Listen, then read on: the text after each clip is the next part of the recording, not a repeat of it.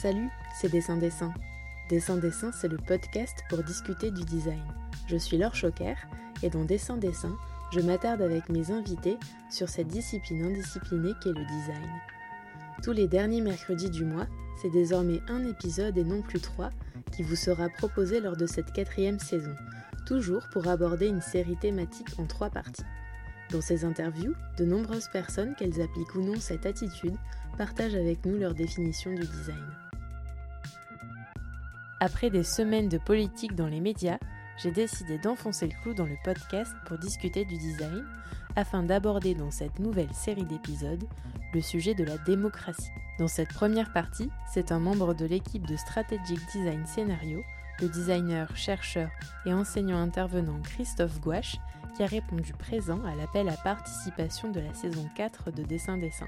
Ensemble, nous avons donc discuté de mixité sociale, de justice, de délinquance, de pouvoir public, de fête du blé, mais aussi et surtout de projets d'envergure méga galactique, comme il le dit lui-même avec la générosité qui le caractérise. Bonjour Christophe, tu es euh, designer senior et chercheur au sein de SDS, qui est Strategic Design Scenario, une agence de design spécialisée dans les problématiques liées à l'innovation publique, l'innovation sociale et les modes de vie futurs. Tu es aussi euh, formateur à l'Institut national des études territoriales à Strasbourg et enseignant euh, à Sciences Po Lille où tu enseignes le design au service de l'innovation publique. Puis tu es euh, lead expert du réseau Active Citizens Urbact qui réunit plusieurs villes européennes autour de la question de la démocratie participative et la participation citoyenne à la gouvernance locale. Tu as collaboré avec la 27e région euh, dont j'avais reçu le cofondateur Stéphane Vincent dans un épisode de Dessin Dessin. Et puis tu interviens aussi sur des missions à des échelles très différentes comme euh, le ministère de la Justice pour un projet euh, sur la justice des mineurs en Guadeloupe dont on va parler, ou encore la mixité sociale euh, à l'école avec la cité éducative de Lyon 8e. Est-ce que c'est un bon résumé et comment ça se fait que tu as encore du temps pour discuter avec nous de design? C'est non, c'est un excellent résumé, même si effectivement c'est toujours compliqué d'essayer de résumer ce qu'on fait parce que les, missions sur lesquelles on intervient sont, euh, sont multiples, sont à toutes les échelles, aussi bien avec euh, un village qu'un ministère, etc. et portent sur des thématiques très différentes.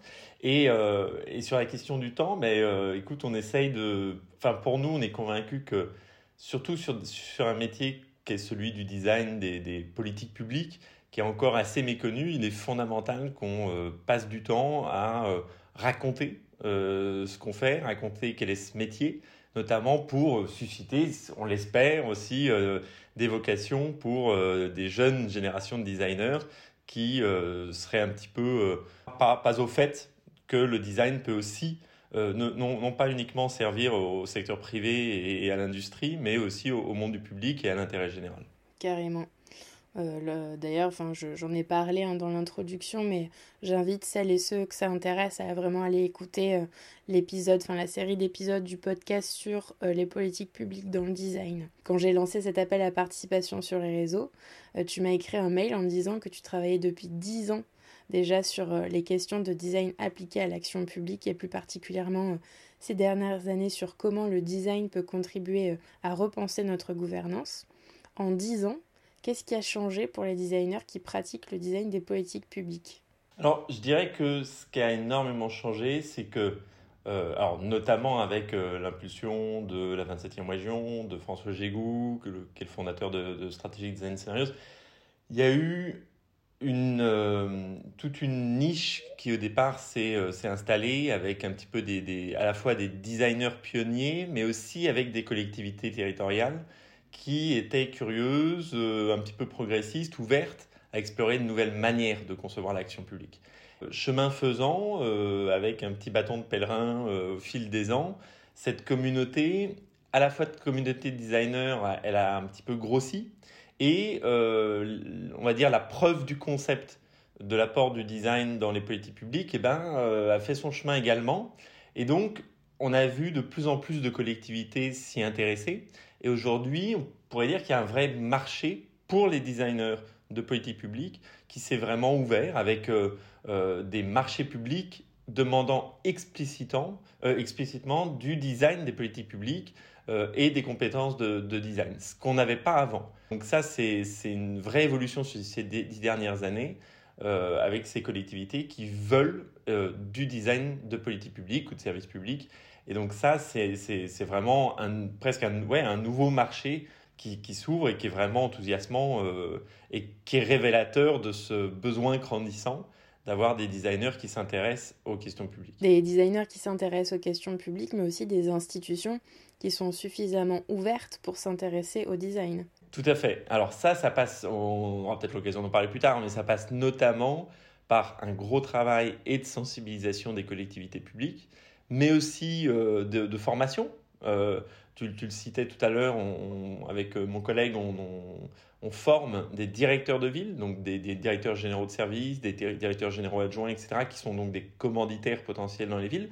Et ça, on en forme depuis plus de 7-8 ans à l'Institut national des études territoriales à Strasbourg.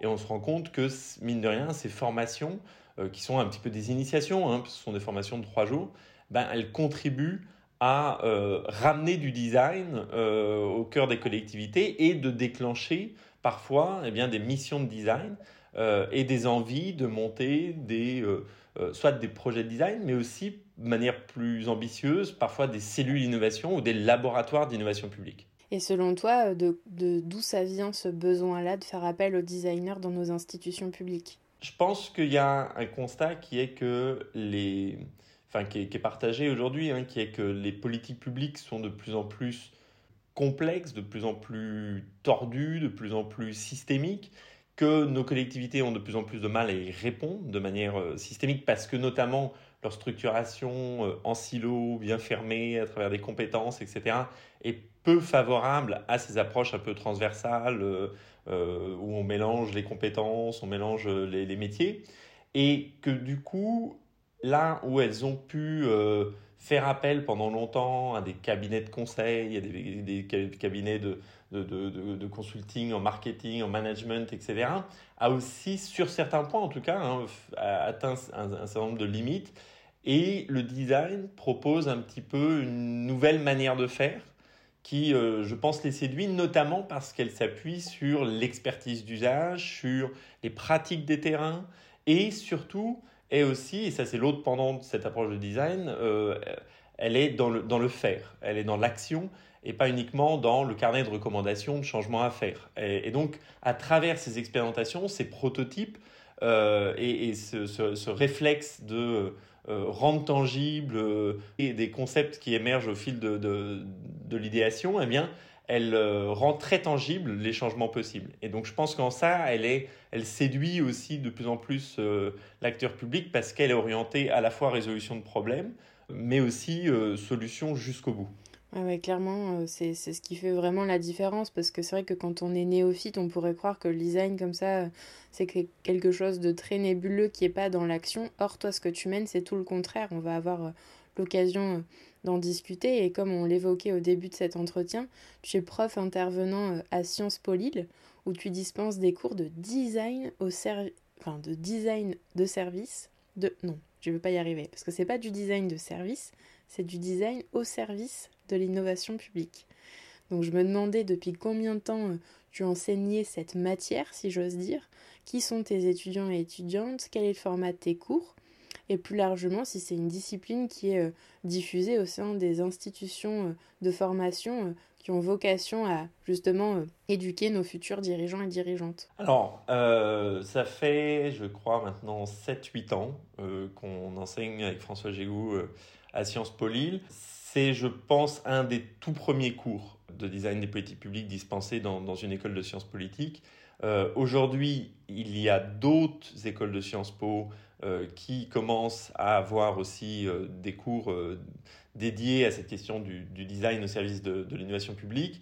les étudiants, ils ont des profils assez, assez divers. Ici, c'est notamment des étudiants donc, en master avec des, des doubles diplômes, donc sciences politiques et management. Ce qui est assez étonnant, c'est que je veux dire que arrivés déjà en master, ils sont particulièrement formatés par Sciences Po avec peut-être lié à une majorité de cours extrêmement euh, procédurier, réglementaire, cadré.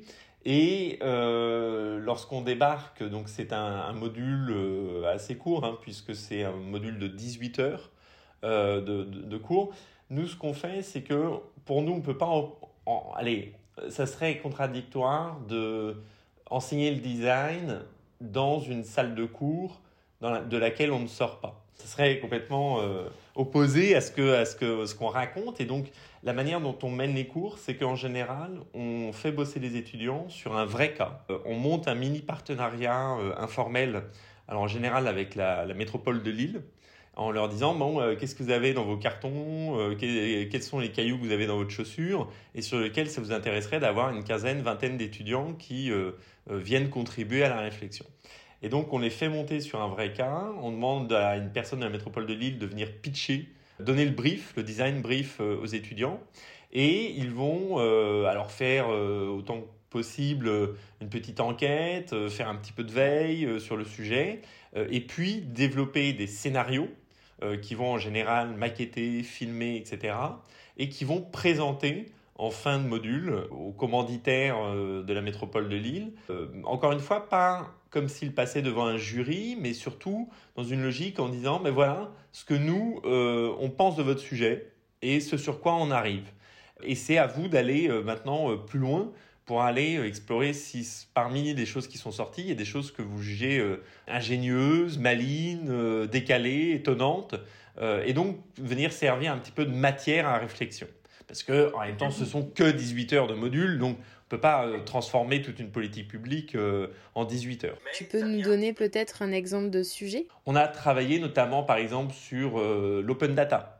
le service de la métropole de Lille avait par obligation légale ouvert un site d'open data, mais dont en fait il n'y a aucun usage quasiment. C'est-à-dire qu'en fait on libère les données parce qu'on est obligé de le faire, mais on, on réfléchit assez peu euh, et c'est pas pour incriminer la métropole de Lille, hein, c'est le cas de beaucoup de, grandes institutions publiques à qui on a tordu le bras pour qu'elles libèrent leurs données, mais dont euh, l'usage n'est absolument pas prévu ou accompagné ou stimulé de manière à ce que les citoyens soit développent des usages ingénieux d'open data, développent des apps, etc., qui utilisent ces données-là. Et donc on a un petit peu ces données dormantes qui pourtant nécessite un énorme boulot euh, de publication, de mise à jour, etc., mais qui est pour l'instant euh, purement euh, satisfaire aux obligations légales, mais sans plus-value derrière. Et du coup, tu nous disais, c'est le premier cours de design au service des institutions publiques. Donc ça veut dire que toi, tu ne connais pas d'autres démarches éducatives similaires dans des institutions liées à la formation des futurs dirigeants et dirigeantes? Il y, a, il, y, a, il y en a quelques-unes, notamment je crois euh, maintenant euh, sur, sur Sciences Po Lyon, un petit peu à Sciences Po Paris maintenant. Il y a eu notamment euh, avec la 27e, avec vraiment vraiment des travaux aussi, donc, et avec le CNFPT, donc le, Centre national de formation de la fonction publique, mais aussi avec l'ENA. Ça commence, voilà, ça commence à infuser euh, tout doucement dans les différents types de formation de, des futurs fonctionnaires ou aux fonctionnaires euh, publics. Donc ça, commence à changer, tout comme d'ailleurs ça commence à changer aussi du côté des écoles. Parce que c'est bien d'avoir formé les, les, institutions euh, à la question du design, mais derrière, il nous faut des, des designers qui aussi au sein des écoles sont formés. Et ça, jusqu'à il y a assez peu de temps, c'était encore très balbutiant dans les écoles de design. Oui, parce que c'est vrai qu'aujourd'hui, euh, enfin là, comme ça, euh, tout de suite maintenant, tu vois, ça me vient pas. Je me dis pas, euh, il y a une, une, formation en master en design spécialisée dans l'innovation publique. Toi, tu en connais peut-être que tu pourrais nous partager. Alors, il y a depuis quelques, quand même quelques années, je pense notamment à l'université de Nîmes qui a donc un master en design, mais qui s'appelle donc un master design et société et donc dont l'essence est de développer cette question du design au service des collectivités. Euh, je pense notamment à l'école de design de Nantes qui, même si elle l'a pas explicitement nommé sous cette forme-là, avait développé un master qui s'appelait Innovation responsable, qui touchait des questions publiques, puis ensuite le labo CARE et Ville durable, et donc qui inévitablement euh, s'est mêlé à des questions de politique publique. Euh, et donc un petit peu l'ENSI aussi. Donc voilà, on voit toute une série d'écoles qui s'y mettent assez assez, assez précautionneusement pour le moment, parce que ce qui est normal aussi, hein, parce qu'elles ont besoin de, de, libérer des designers et de former des designers qui arrivent sur un marché. Et un marché un petit peu, un petit peu mature, un petit peu euh, et, jusqu'ici, ben, c'était encore un marché, en, un marché naissant. Et donc, euh, les écoles ont été un petit peu mollo là-dessus, euh, de peur de, lâcher des designers qui se retrouvaient un petit peu en galère derrière, par manque de, de ben, tout simplement d'un modèle économique pour eux.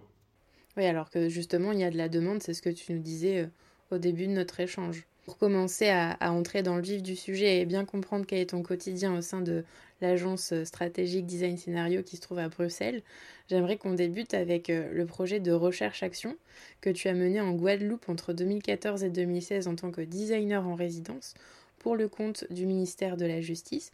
Est-ce que tu veux bien euh, voilà, nous le raconter en détail nous dire avec qui tu l'as co-conçu, dans quel but, comment tu as identifié ensuite trois axes de travail, et puis après, euh, quels furent les résultats et les impacts des neuf expérimentations qui ont été menées sur place?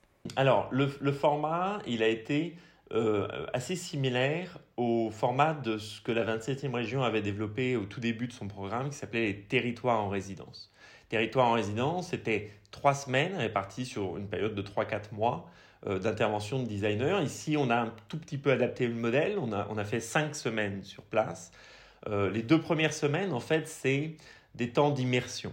D'immersion, la première semaine d'ailleurs, en fait, une semaine, on va dire, de tournée de toutes les parties prenantes. J'ai rencontré plus de 150 personnes en l'espace d'une semaine incluant euh, et euh, des élus de terrain, et euh, le directeur territorial, et le procureur de la République, les juges des enfants, les avocats, des familles d'accueil, enfin tout l'écosystème d'acteurs qui, de près ou de loin, gravitent autour de la question du jeune mineur délinquant pris en charge sous main de justice. ça, ça a permis, ça permet en, très peu de temps d'avoir une multitude de clés de lecture euh, de l'ensemble des problématiques qui sont en jeu.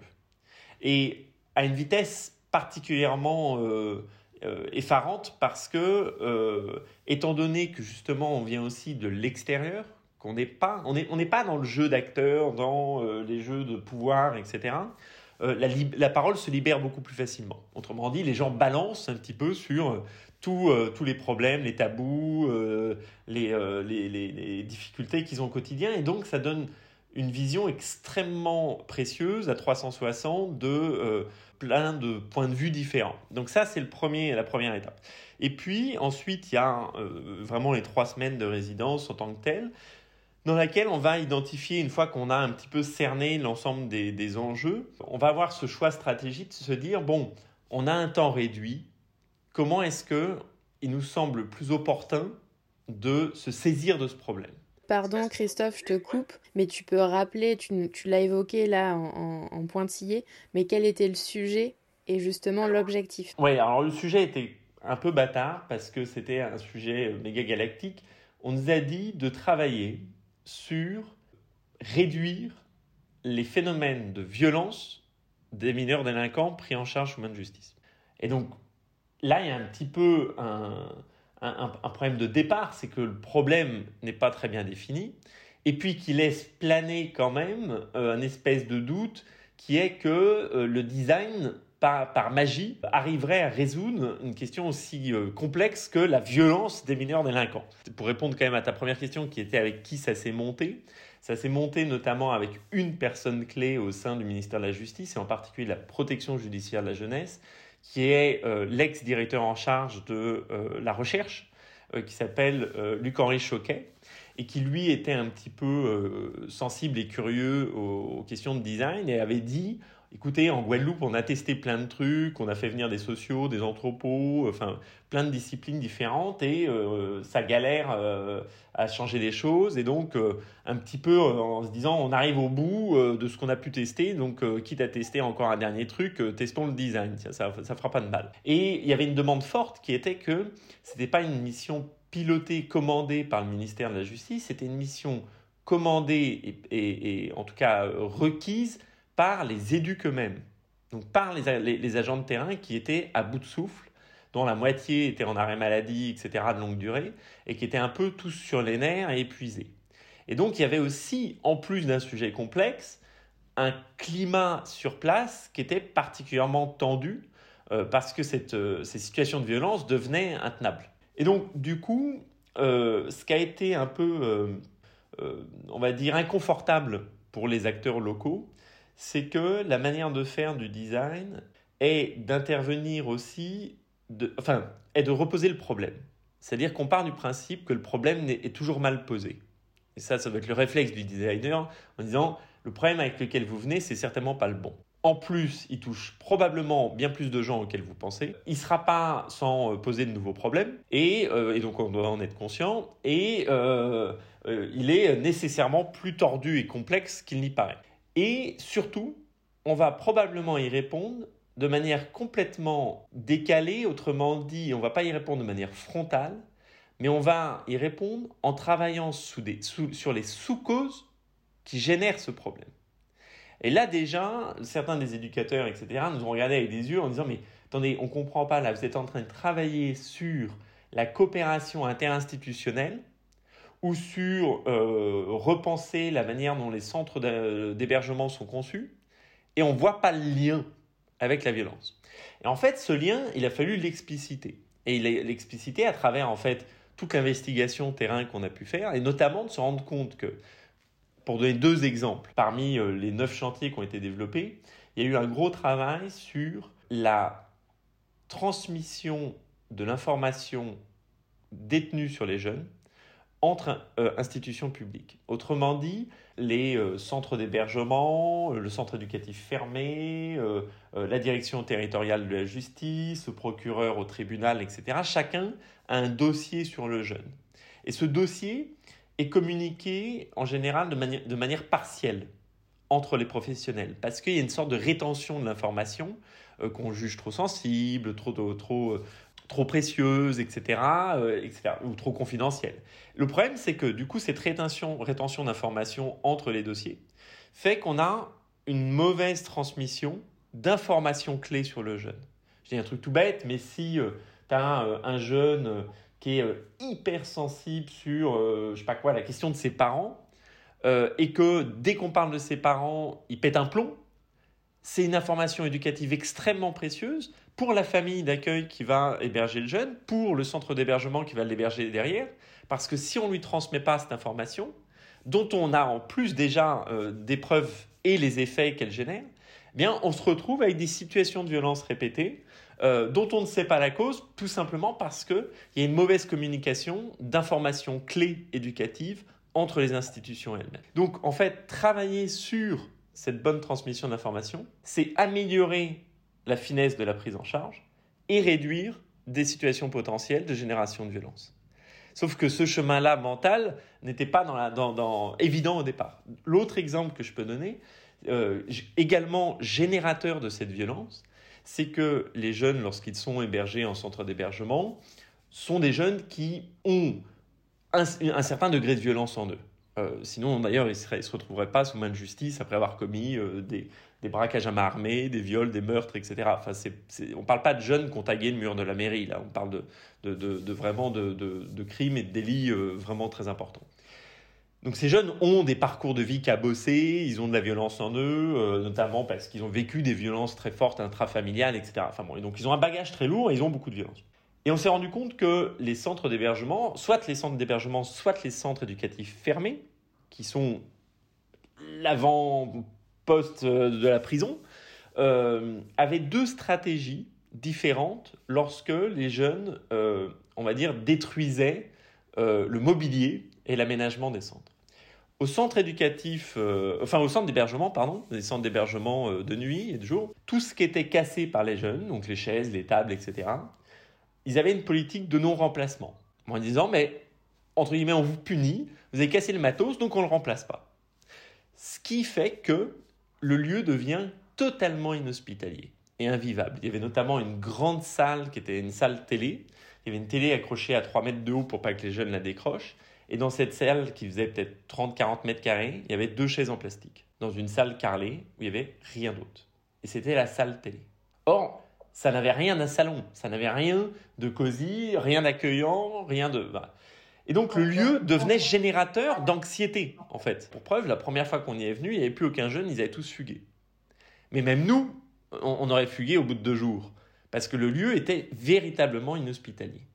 Au centre éducatif fermé, eux, ils avaient une autre stratégie qui était qu'ils remplaçaient, mais alors ils scellaient au sol les bancs, les tables, le baby-foot, etc. Et alors là, on est renvoyé encore plus à un imaginaire de prison. Euh, et surtout, en fait, ce qui est contradictoire, c'est que si vous scellez des tables et des bancs euh, au sol, avec des jeunes de 16-17 ans euh, qui ont plein d'hormones qui les, qui les titillent, c'est un challenge pour eux. C'est-à-dire qu'en fait, vous leur offrez le challenge de démonstration de force pour réussir à arracher tout le truc. Et donc là aussi, on est sur un, sur un, sur un, un aménagement un petit peu d'échec parce que on est aussi sur un lieu qui génère de, l'inhospitalité et donc est générateur de violence. Et pareil, ce chemin-là, ce parcours de qu'est-ce qui est en fait, in fine, même si on s'en rend pas compte, générateur de situations de violence, eh bien, se retraduit à travers toutes ces choses-là à travers la méconnaissance des acteurs entre eux, à travers le fait qu'on ne passe pas les bonnes infos, à travers le fait que les aménagements sont, euh, inhospitaliers à mourir. Et donc, euh, tout ça est générateur de violence, et c'est en agissant sur notamment ces sous-causes qu'on peut espérer pouvoir avoir des effets euh, plus systémiques sur cette question de la violence. Et justement, aujourd'hui, puisque c'est un projet qui s'est terminé en 2016, euh, est-ce que tu as pu récolter les fruits de ces expérimentations? Est-ce qu'elles ont fait leurs preuves ou pas?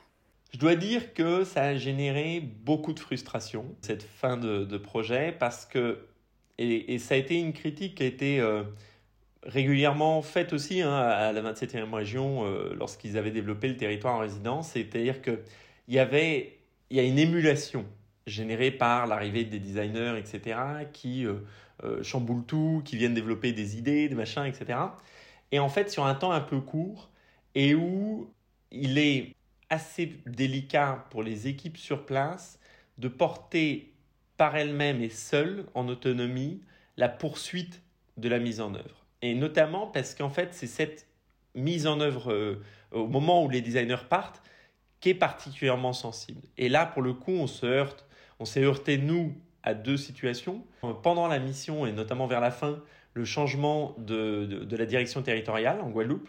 Donc, nouveau directeur, enfin l'ancien directeur extrêmement porteur euh, et ouvert de la démarche, l'autre débarquant euh, ne connaissant pas bien ni le territoire ni les questions de design, euh, et donc à devoir trouver sa place, construire sa légitimité, etc. Donc ce qu'on portait, nous, n'était pas tellement dans ses préoccupations le soir sur son oreiller. Euh, et donc là, c'était un petit peu un petit peu délicat. Et on s'est heurté à un deuxième phénomène qui était que on souhaitait évidemment une suite, sauf que une fois avoir remonté à l'administration centrale, donc à Paris, au ministère, euh, ce qui avait été mené. Euh, on nous a dit bravo, c'est vraiment chouette, etc. Mais ça en restera là, notamment parce que la question des dom-tom n'était pas dans la priorité de l'administration centrale et que donc il n'y a pas eu de, suite particulière à cette démarche-là, malgré le, euh, l'espoir de transformation qu'elle portait et l'émulation qu'elle avait euh, générée sur place. Donc, euh, on sait qu'il y a quelques petites choses qui ont, été expérimentées, qui ont été poursuivies, notamment des travaux sur, sur le fait de cartographier tout cet écosystème d'acteurs pour qu'ils se connaissent mieux. Et ça, on avait réussi quand même à, développer un, véritable outil de cartographie qui permettait aux équipes sur place eh bien, de se poser la question de avec qui collaborer euh, sur différents projets lorsqu'elles montent des choses, euh, faciliter l'accueil des nouveaux agents pour dire mais voilà, euh, voilà tout l'écosystème d'acteurs avec lesquels on collabore ou on ne collabore pas, etc. Donc il y a eu quelques trucs comme ça qu'on a pu laisser, quelques outils, mais avec la, la, frustration de ne pas pouvoir avoir pu aller plus loin et d'accompagner cette transformation qui, en fait, on s'en est rendu compte sur un sujet si gros, si méta, mériterait davantage un format euh, comme celui de la transfo euh, à la 27e région, qui est 10 semaines réparties sur deux ans, euh, parce que sur des sujets aussi gros, le format un peu résidence a clairement montré un peu ses limites. Bon, je vais, je vais prêcher pour notre paroisse une fois de plus, mais c'est la coutume dans le podcast pour discuter du design, c'est qu'en fait, dans ce que tu dis, en fait, ce, problème-là de turnover dans les directions, il n'est pas lié seulement au public. C'est aussi des problèmes qu'on retrouve dans le secteur privé.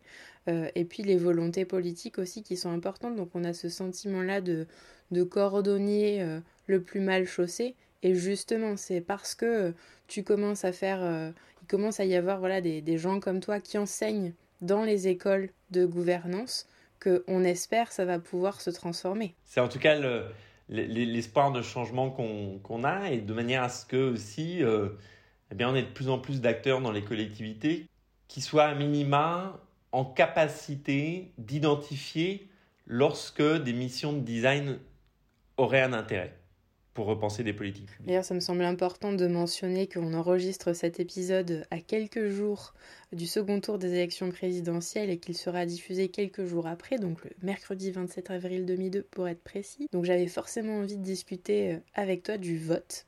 Dans la deuxième série d'épisodes de dessin-dessin que j'avais enregistré il y a trois ans, j'avais eu l'occasion d'interviewer le designer français Blaise Bertrand, installé euh, à San Francisco et ancien designer chez IDEO nous avions euh, discuté ensemble de la voting machine et j'avais envie de te poser la même question qu'à lui.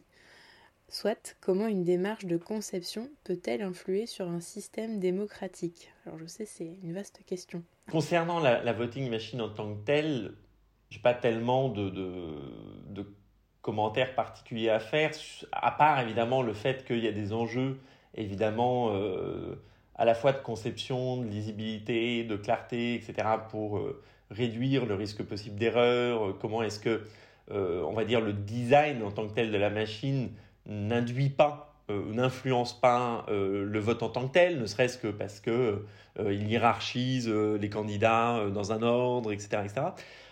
moi, ce qui m'intéresse plutôt, c'est comment est-ce que un, on peut peut-être sur cette question juste du vote se questionner sur aujourd'hui dans un monde particulièrement numérique, comment est-ce que on en est encore à voter euh, dans une urne physique, etc., alors qu'on a quand même un certain nombre de pays, je pense notamment à l'Estonie, qui a développé euh, le vote en ligne depuis plus d'une dizaine d'années, euh, notamment parce que la, une des hypothèses derrière, c'est quand même de se dire que là où une partie des gens, des engagés des politiques, etc., ou qui ont la flemme de, faire l'effort de se déplacer dans une urne, euh, pourrait euh, en tout cas réduire ce, ce, frein en euh, le faisant de leur canapé. Sur la question du vote, moi ce qui m'intéresse, c'est plutôt en tout cas à minima d'explorer cette question du vote en ligne, d'autant plus qu'on commence à avoir des systèmes sécurisés qui permettent de s'identifier, des cartes d'identité électronique, etc., qui permettraient de sécuriser le vote.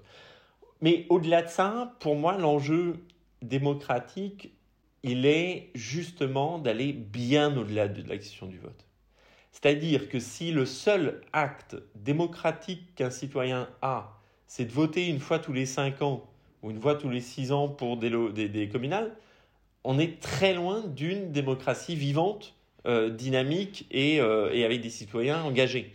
Et donc là, moi, c'est plutôt ça le problème euh, pour moi. C'est même pas la question du vote, c'est comment est-ce que on trouve des manières et des espaces pour permettre aux citoyens eh bien, de contribuer à la démocratie, euh, notamment démocratie locale, presque dans une forme de démocratie du quotidien. Et donc dans euh, la gouvernance locale, euh, etc. Et en tout cas, c'est bien l'enjeu sur ce sur quoi nous on travaille aujourd'hui, c'est transformer ces questions démocratiques de manière à ce que, in fine, les collectivités adoptent une forme de réflexe de démocratie participative.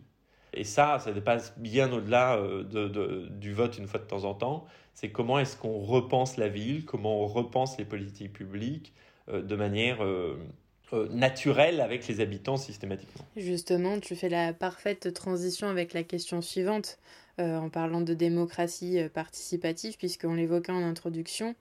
Euh, tu as récemment investi euh, un projet sur la mixité sociale dans le cadre de l'action menée par le réseau des cités éducatives.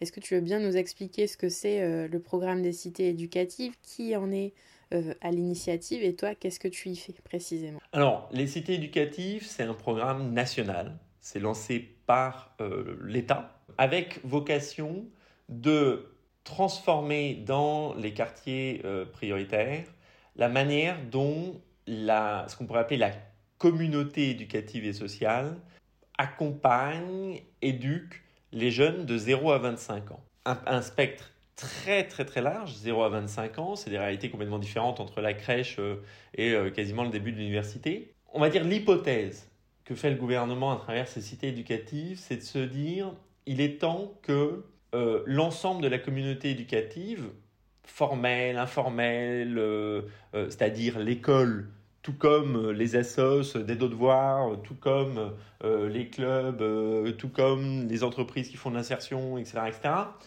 euh, se mettre à minima ensemble autour de la table pour, un, mieux se connaître, et puis deux, euh, mieux se, coordonner, mieux fusionner euh, certaines de leurs actions, générer des nouvelles collaborations, faire en sorte que on évite les surempilements d'actions similaires, mais comment est-ce qu'on repense un petit peu toute cette prise en charge éducative des jeunes?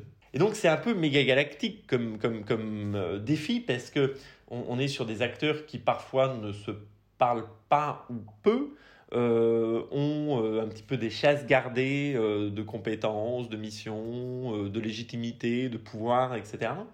Et en même temps, une belle hypothèse qui est que si tous ces acteurs s'y mettent ensemble, on peut véritablement mieux accompagner, mieux prendre en charge les jeunes, et ce, sans rupture, euh, en réduisant les risques de déscolarisation, euh, d'échappement de, du parcours éducatif, euh, etc. Et donc, c'est un, beau projet, compliqué à mettre en œuvre évidemment, mais d'autant plus intéressant parce qu'il a vocation quand même à, à, faire en sorte que, eh bien, on, quartier prioritaire ou pas, euh, on développe et euh, les fameux termes de mixité sociale et d'égalité des chances euh, et à minima aussi d'épanouissement de des jeunes dans, dans leur quartier, dans, dans leur ville. C'est un projet qui est en place depuis 2017, si je ne me trompe pas. Tout à fait. il a démarré avec une quarantaine de cités éducatives en France. Maintenant, on est à la deuxième saison, donc il y a eu tout un nouveau recrutement de, de, de cités éducatives. Et moi, j'accompagne avec d'autres collègues, euh, on accompagne la cité éducative Lyon 8e depuis donc euh, son lancement, depuis deux ans et demi à peu près, euh, avec un accompagnement par le design pour repenser aussi la manière dont cette cité éducative peut fonctionner ensemble. Donc toi, vraiment, ce que tu fais, quand tu dis avec des collègues, ça veut dire que tu travailles avec d'autres designers, d'autres corps de métier, les deux? Avec alors Claire Le Marchand et euh, Michael Mangioku, qui sont tous les deux designers, avec la volonté de transformer la manière dont cette euh, cité éducative va travailler ensemble. Et donc, c'est, on travaille notamment, pour donner un exemple, euh, on a beaucoup travaillé pour repenser complètement la manière dont les appels à manifestation d'intérêt, qui sont une sorte d'appel à projet public pour financer des projets, et qui est lancé par la cité éducative, les repenser totalement de manière à ce que ça soit plus uniquement une démarche euh, administrative d'un dépôt de dossier, mais comment est-ce qu'en fait on fait euh, euh, de l'accompagnement au montage de projet, comment on met tous les acteurs ensemble avant même qu'ils déposent leur projet, et que finalement tout le travail qui doit être fait est en amont pour aider à concevoir des beaux projets plutôt que de, de, de, de déposer le dossier. Déposer le dossier devient en fait finalement une étape anecdotique dans le processus et donc ça, redesigner euh, ces appels à la manifestation d'intérêt, euh, c'est aussi changer de posture. Euh, c'est pas juste dire on met une boîte à idées et balancer vos projets, et puis il y en a la moitié qui sont recalés parce qu'ils sont pas bons. C'est comment est-ce qu'en amont on fait en sorte que tous les projets soient bons et qu'au moment où ils sont déposés, en fait, c'est quasiment juste une formalité et que le taux de succès est bien plus élevé parce qu'on a vérifié la, pertinence et la puissance des projets bien en amont il y aurait aussi matière à même repenser euh, l'AMI en, en lui-même parce que je sais que c'est des démarches qui sont relativement complexes et que même quand on a reçu un enseignement euh, en design des politiques publiques, ben c'est souvent les mêmes agences qui se retrouvent à répondre à ces AMI. Donc, euh, est-ce que c'est peut-être aussi ce que vous faites un petit peu? Oui, tout à fait. Ben, il y a un gros enjeu sur, en fait, le problème, c'est que lorsque tu fais des, des, des AMI, tu as plein d'assos, tu as plein de structures qui répondent qui sont un peu toujours les mêmes et qui, parce qu'elles sont euh, euh, habituées à euh, remplir des dossiers administratifs de demande de subventions, etc. Et donc tous les autres acteurs qui sont des groupements informels, qui sont des collectifs, qui sont des trucs un peu un peu biscornues, un peu mal, mal fagotées, eh bien, elles sont pas du tout équipées pour, pour répondre à ce genre de, de, dossier, peu importe si elles portent des beaux projets ou pas. Et donc l'enjeu, il est évidemment de, pouvoir elles leur permettre de, venir, même avec, un projet un peu brinque-ballant, les aider à le formaliser et les aider à aller jusqu'au bout du truc et les aider même dans le montage du dossier. Euh, et euh, le dernier élément qu'on a aussi changé, c'est de dire il ne faut pas que les, jurys ou les commissions qui analysent les dossiers le fassent uniquement sur base du dossier, parce qu'un dossier, c'est euh, froid, c'est neutre, c'est ça manque profondément d'âme et de vie.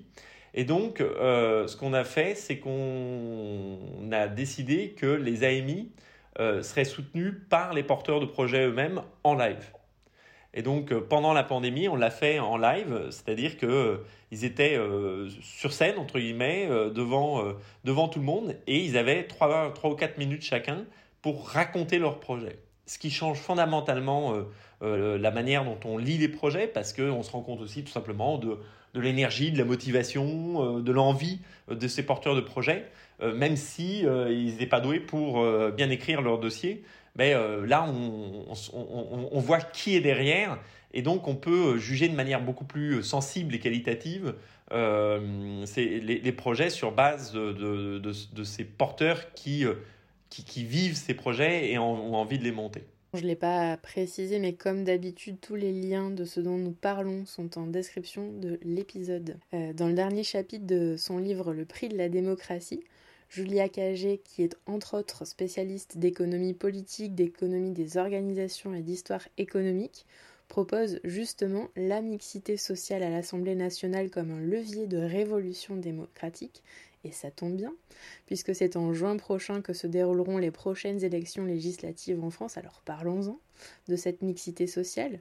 Elle défend euh, l'idée d'une assemblée plus représentative et unie, et écrit, je cite, La logique de l'introduction de la mixité sociale à l'Assemblée nationale n'est pas selon moi de démultiplier les forces en présence avec la création de nouveaux groupes parlementaires qui représenteraient les intérêts de tel ou tel groupe social, l'idée est d'introduire davantage de représentativité et de dialogue social. Toi, comment tu te positionnes euh, par rapport à ta pratique face à ce genre de proposition? Moi, je, alors je m'y retrouve euh, totalement, notamment parce que sur les questions pures de démocratie participative, on, explore quand même. Euh, enfin, un des grands enjeux, c'est d'explorer comment est-ce que dans les processus de démocratie participative, on s'assure d'une vaste mixité sociale.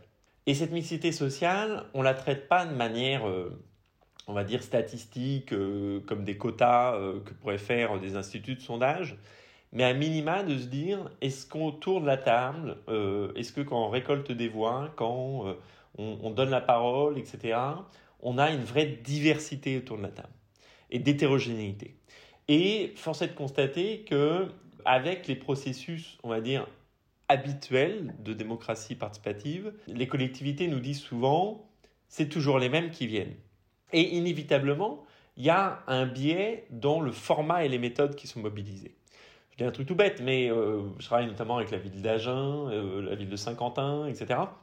Et on se rend compte que un des outils classiques, ou même à Bruxelles ici, hein, ou, ou la commune d'Ucle, euh, il y a, vous savez, des, réunions de quartier. Des réunions de quartier, ou au mieux un workshop participatif qui parfois se fait de 14h à 16h à la mairie en pleine semaine, euh, au moment où tous les actifs travaillent, au moment où les gens sont mobilisés et où seuls des retraités peuvent aller.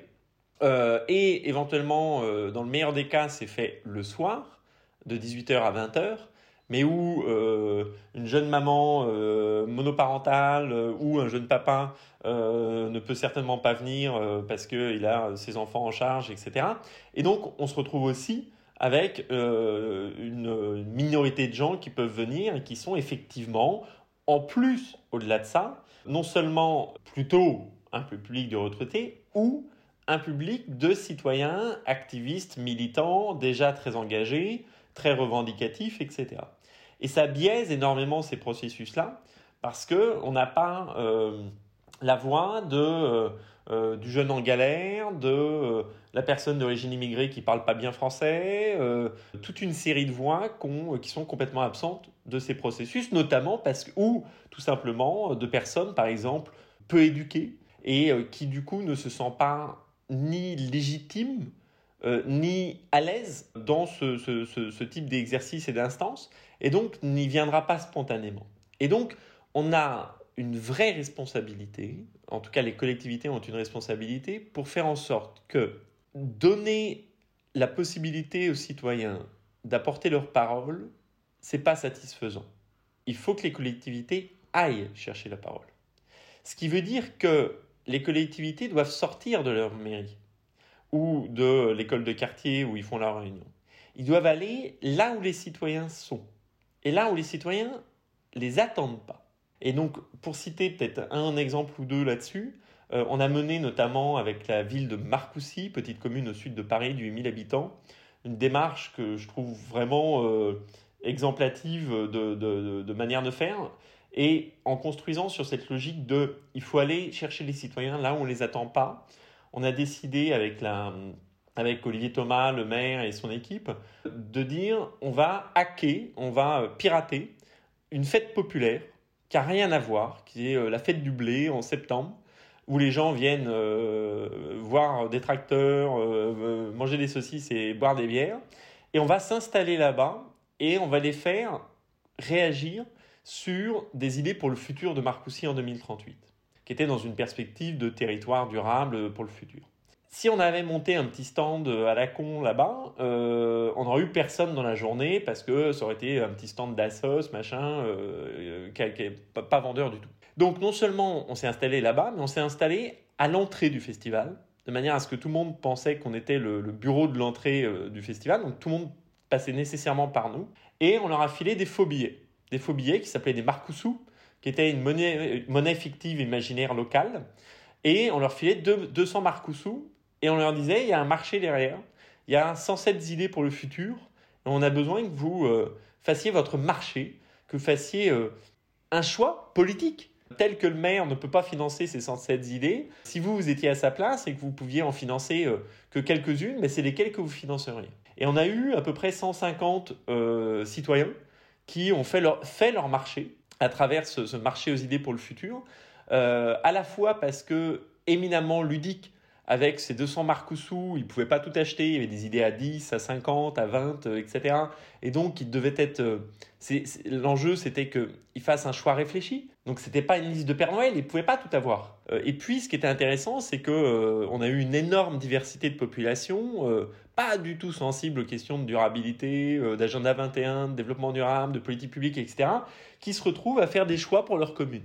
Et l'ensemble de ces citoyens avaient une voix égale avec le conseil municipal euh, pour déterminer quelles étaient euh, les actions euh, qui devraient être dans la future stratégie. Donc, bel exemple de comment aller s'installer dans un truc où les citoyens ne nous y attendent pas, mais où ils sont. Ça a donné lieu notamment ensuite à une, étape 2, qui était un, un petit court métrage qui a été fait avec des habitants, qui ont joué les acteurs, et qui donnait à voir cette vision 2038 et qui a été diffusée à l'occasion d'une autre fête qu'on a piratée avec eux, la fête de la fraise en juin, euh, et où euh, le, court métrage a été présenté au cinéma municipal et notamment pendant la semaine de l'innovation publique en novembre. Il a été en lieu et place de toutes les pubs avant les films. Pendant une semaine, ils ont projeté leur court métrage avant la projection des films.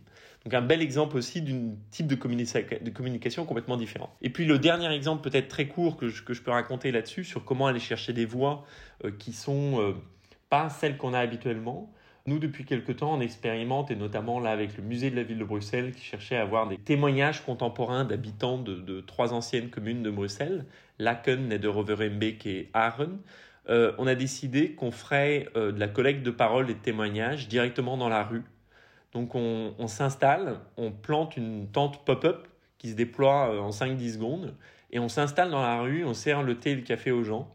Et euh, après avoir lié un petit peu euh, la relation, on leur propose, s'ils le souhaitent, de venir dans la tente Et là, on enregistre des témoignages audio sur des questions de patrimoine, de mobilité, d'urbanisme, euh, toute une série de questions d'alimentation, euh, etc., euh, d'habitat. Et on collecte ces témoignages. Donc, on a collecté encore une fois plus de 150, 180 témoignages.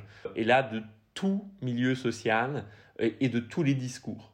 Des discours racistes, des discours inclusifs, des euh, personnes dans une énorme précarité sociale, euh, des bourgeois, euh, tout type de population, des personnes récemment immigrées et des immigrés de première génération, etc.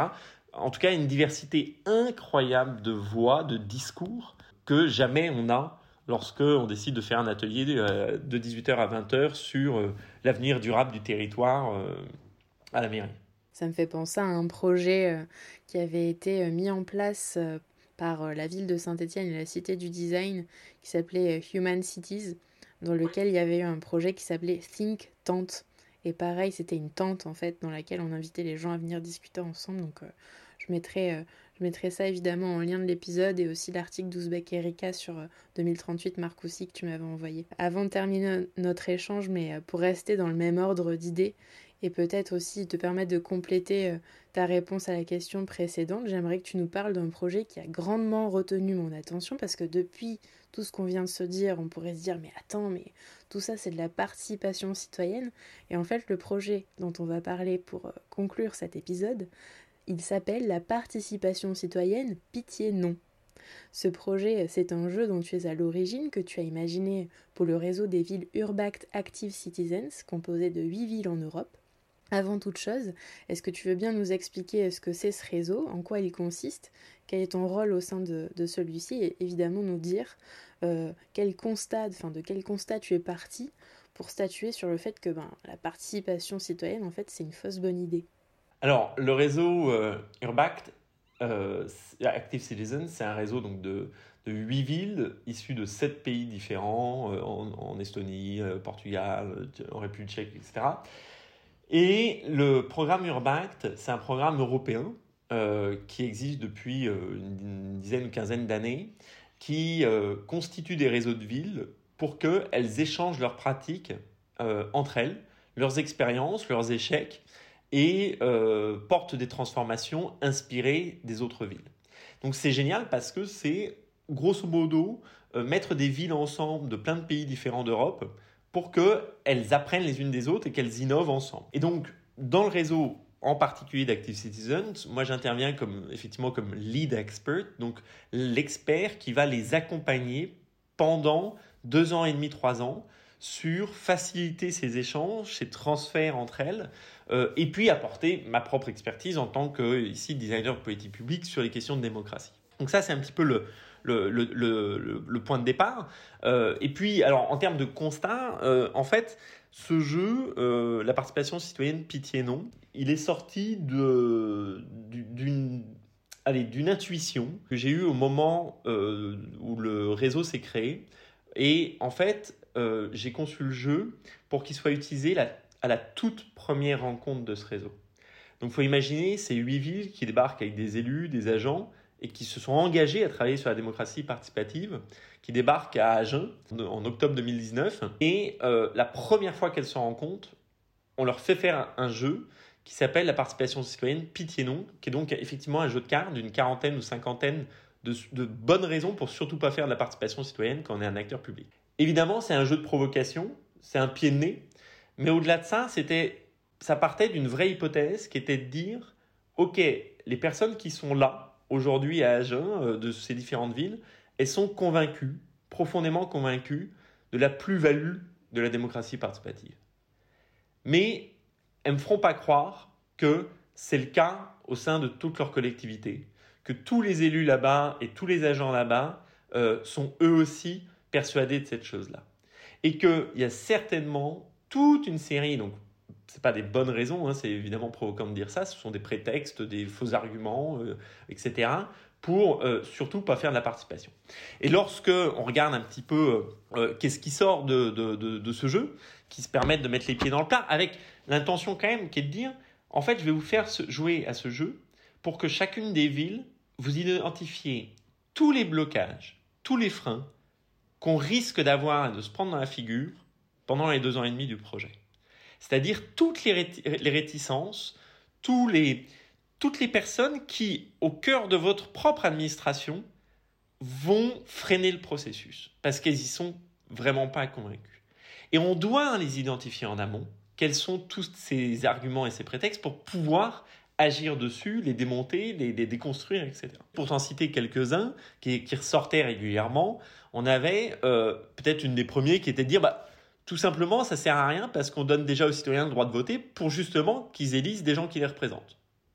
Donc il n'y a aucun intérêt à faire de la participation citoyenne, c'est contradictoire avec le principe même de notre démocratie représentative. Parce que de toute façon, les citoyens ne représentent que leur propre intérêt euh, et non le bien de tous. Et donc, vu qu'ils pensent qu'à leur gueule, ça sert à rien parce qu'ils n'ont aucune notion de euh, l'intérêt général et du bien commun. Parce que, en plus, de toute façon, avec les citoyens, les discussions restent toujours superficielles et sans profondeur. Parce que, euh, de toute façon, c'est inutile, les citoyens ne sont pas des experts. parce que les citoyens préfèrent se plaindre que de trouver des solutions. Donc on voit assez bien déjà à travers juste ces cinq-là que, on se donne toutes les bonnes raisons pour surtout pas euh, appliquer les habitants parce que de toute façon euh, ils sont trop bêtes pour travailler sur, sur des sujets complexes et, euh, et, et, stratégiques, qu'ils pensent qu'à leur gueule, etc. Tout ça c'est des, des citations en fait, qui sont sur les cartes à jouer, c'est ça hein? Tout à fait. Toutes ces, toutes ces raisons sont des cartes à jouer. Il y en a une cinquantaine. Et donc, dans le jeu, on leur dit, mais prenez toutes celles qui sont des arguments que vous avez déjà entendus dans votre propre collectivité. Que ça soit aussi au niveau politique qu'au niveau des fonctionnaires et des techniciens. C'est quoi tout ce que vous entendez et qui revient souvent sur la table? Alors c'était un peu triste parce que en fait les trois quarts des cartes étaient des choses qu'ils entendaient régulièrement dans leur propre collectivité. Ce qui, ce qui, était significatif du fait qu'on était mal barré euh, pour, euh, pour, pour la suite quand même. Mais en même temps, hyper intéressant parce que ça, ça prouvait bien que euh, même si eux étaient évidemment profondément convaincus, le chemin était long pour faire en sorte que cette question de la démocratie participative prenne davantage de place. Ce qui est normal aussi, parce que la, question de la participation des habitants à la gouvernance locale n'est pas dans l'ADN naturel des collectivités publiques. Ce n'est pas dans leur savoir-faire de base, ce n'est pas dans leur formation, c'est subitement quelque chose, enfin pas subitement, c'est ça a émergé depuis en force depuis un certain, certain nombre d'années. Euh, Loïc Blondiot parle d'impératif euh, participatif, c'est-à-dire qu'aujourd'hui on est dans une forme où il est de plus en plus difficile pour les collectivités de ne plus en faire du tout de participation. Et donc, on, et, les gilets jaunes, etc., ont contribué hein, à cette prise de conscience qu'on ne pouvait plus faire comme avant, c'est-à-dire sans les citoyens. Euh, mais en même temps, on a cet impératif que les, les, villes doivent faire avec les habitants, et en même temps, elles ne savent pas vraiment faire. Et, et, et on ne peut pas leur en vouloir parce qu'en même temps, euh, c'est nouveau, euh, il n'y a pas de service ou de direction de la participation citoyenne, même si aujourd'hui certaines villes s'en sont équipées, qu'il y a des directions de la démocratie participative, etc. mais c'est encore relativement récent. C'est aussi des villes pionnières comme Grenoble, etc., qui ont porté un certain nombre de, de transformations. Mais, euh, mais en fait, cette question de la démocratie, ce n'est pas uniquement une question de participation citoyenne, c'est une question de logiciel de conception de l'action publique. C'est-à-dire qu'on doit repenser la fabrique de nos politiques publiques de manière à ce qu'elles soient plus participatives. Mais sinon, on risque d'avoir une, démocratie euh, participative qui se limite à une fois de temps en temps faire euh, un, petit, euh, un petit atelier, un petit référendum, un petit budget participatif ponctuel pour satisfaire, avec un petit écran de fumée, un semblant de démarche participative, mais quand en fait, in fine, on n'a absolument pas repensé des questions de gouvernance profonde, des enjeux stratégiques, mais on a demandé aux habitants quelle était la couleur des bancs pour le parc ça, ce que moi j'appelle du coup une espèce de fausse participation, euh, ou en tout cas une qui, qui, qui, n'a aucun intérêt d'un point de vue démocratique. J'en profite pour préciser que le jeu est dispo euh, gratuitement sur le site de Strategic Design Scénario en français et en anglais. Et donc, pour bien comprendre, ce sont des cartes, donc on, met en avant comme ça des questions euh, on est confronté, et ensuite on débat dessus, c'est ça le principe. Tout à fait, c'est exactement ça, et puis on essaye de voir peut-être aussi sur lesquels on pense pouvoir agir et sur lesquels on, on, ne saurait pas agir. Voilà. De manière à ce qu'on identifie potentiellement des, chantiers potentiels de travail par la suite. Et ce jeu, il va être là, dans, vu que le réseau Active Citizens arrive bientôt à sa fin, on va le produire donc en français et en anglais. donc là, ça va être un vrai jeu de cartes produit de manière plus professionnelle. Et il va être notamment utilisé et montré à l'occasion, donc le 23 et 24 juin, au Parlement européen de Strasbourg, où on fait un événement qui s'appelle la participation citoyenne Quelle idée entre un partenariat entre Urbact Active Citizens et le Conseil national des villes et l'ANCT dans le cadre de la présidence française de l'Union européenne. y a deux jours dédiés à la question de la participation et on y jouera, justement, on jouera à ce jeu avec euh, différents, euh, enfin avec les, les, les, les, centaines de gens qui, qui, viendront pour pouvoir un petit peu mettre les pieds dans le plat euh, et regarder cette question de la participation un petit peu en face de manière, de manière à la fois décalée, provocative et en même temps cynique. Ce sont deux jours auxquels n'importe qui peut participer ou c'est vraiment dédié aux professionnels? N'importe qui peut y jouer, euh, mais la petite, le petit aspect un peu particulier, c'est quand même qu'il s'adresse aux collectivités publiques. Alors oui, pardon, je parlais pas du jeu, j'ai bien compris que le jeu était vraiment euh, destiné aux professionnels de la collectivité publique. Je parlais des deux jours dont tu nous parles. Les deux jours sont totalement, euh, tota-, ouverts au grand public. Euh, la communication est en train d'être faite euh, maintenant, les inscriptions, etc. aussi. Donc oui, tout à fait, c'est un événement ouvert. On va ramener, nous, nos huit villes d'Europe. Il y a énormément de il y aura à la fois des citoyens, membres de conseils de quartier, il y aura des élus qui raconteront euh, quelles sont l'évolution euh, et les changements de posture, de leur rôle aussi en tant qu'élus euh, dans une démocratie plus participative, comment du côté des techniciens, des fonctionnaires, eh bien ça change leur pratique professionnelle, etc. Donc deux jours voilà, dédiés à la fois aux galères de la participation citoyenne, mais aussi à mettre en lumière les innovations démocratiques. Pour conclure, Christophe, je vais te poser la question rituelle de dessin-dessin qui est est-ce que selon toi le design est définissable? Si oui, quelle est sa définition? Sinon, pourquoi? Je ne sais pas si je parlerai pour l'ensemble des vastes métiers euh, du design, mais je dirais que sur le design des politiques publiques en tout cas, pour moi le design, ou le designer, du moins le designer, il doit être une sorte de, de détective impertinent et un bricoleur décalé et ingénieux qu'elle a à la fois pour démerder des situations et donner du sens. Ça marche, c'est de la réponse préparée ou spontanée ça? Là, c'est, euh, j'y ai réfléchi un petit peu tout à l'heure euh, en me disant, euh, mais voilà, si, si finalement, c'est, ça encapsule un petit peu cette pratique qu'on a. Je disais détective impertinent parce que on est là pour fouiller les problèmes, pour investiguer les usages, pour comprendre, pour reposer les problèmes d'abord. Et puis bricoleur, décalé et ingénieux parce que le designer, il doit avoir des compétences de prototypage, de maquettage, de visualisation, de dessin, pour euh, faire un clin d'œil au, podcast. Clairement, c'est pour ça que un des plus grands dangers pour moi serait de réduire le design à une méthode. C'est pour ça qu'on est euh, notamment euh, des fervents combattants du design thinking, euh, qui euh, oublie la moitié du métier du design, qui est le design doing ou le design euh, acting, et, qui est fondamental dans le métier du design. Pour moi, si on oublie cette partie bricolage, cette, cette, partie manuelle, on en parlait plus tôt, on passe complètement à côté de, de, de ce qu'est la plus-value, notamment du, du métier du designer.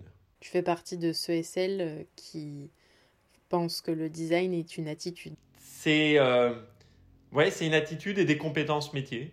C'est vraiment des compétences métiers derrière. Euh, et je pense que ça fait partie aussi des, choses qu'on doit mettre en avant. Et heureusement aujourd'hui, on parlait de, nos collectivités qui font des marchés publics, qui demandent explicitement du design. Mais maintenant, on a commencé à leur demander euh, de dire, non seulement vous passez des marchés publics de design, mais vous demandez des diplômes de designers dans vos marchés publics. Parce qu'on a trop vu aussi euh, des consultants en management, en innovation, etc., parce qu'ils ont fait une semaine d'initiation de, au design thinking, euh, se mettent à vendre du design, alors qu'il n'y a pas un seul designer dans, dans, dans, leur boîte de conseil. Et donc ça, euh, voilà, ça, ça, peut aussi nuire à, à, la perception que peut avoir le, le, le design s'il est fait par des non-designers. À bon entendeur et entendeuse. Merci Christophe. Un tout grand merci. Alors, vous êtes plutôt design thinking, Design acting ou design doing? Aïe aïe aïe le franglish. Bon, j'espère que cet épisode vous aura plu, qu'il vous aura peut-être fait découvrir une nouvelle facette du design. Dessin Dessin est un podcast natif, indépendant et non sponsorisé. Alors si vos oreilles ont apprécié cet épisode, n'hésitez pas à ouvrir le débat en glissant des commentaires et des étoiles sur SoundCloud, Spotify, Deezer, Mixcloud et Apple Podcast et à en parler autour de vous. Pour ne louper aucune info, vous pouvez aussi suivre Dessin Dessin sur Instagram. N'oubliez pas non plus que toutes les références abordées dans l'épisode se trouvent dans la description de celui-ci. A très vite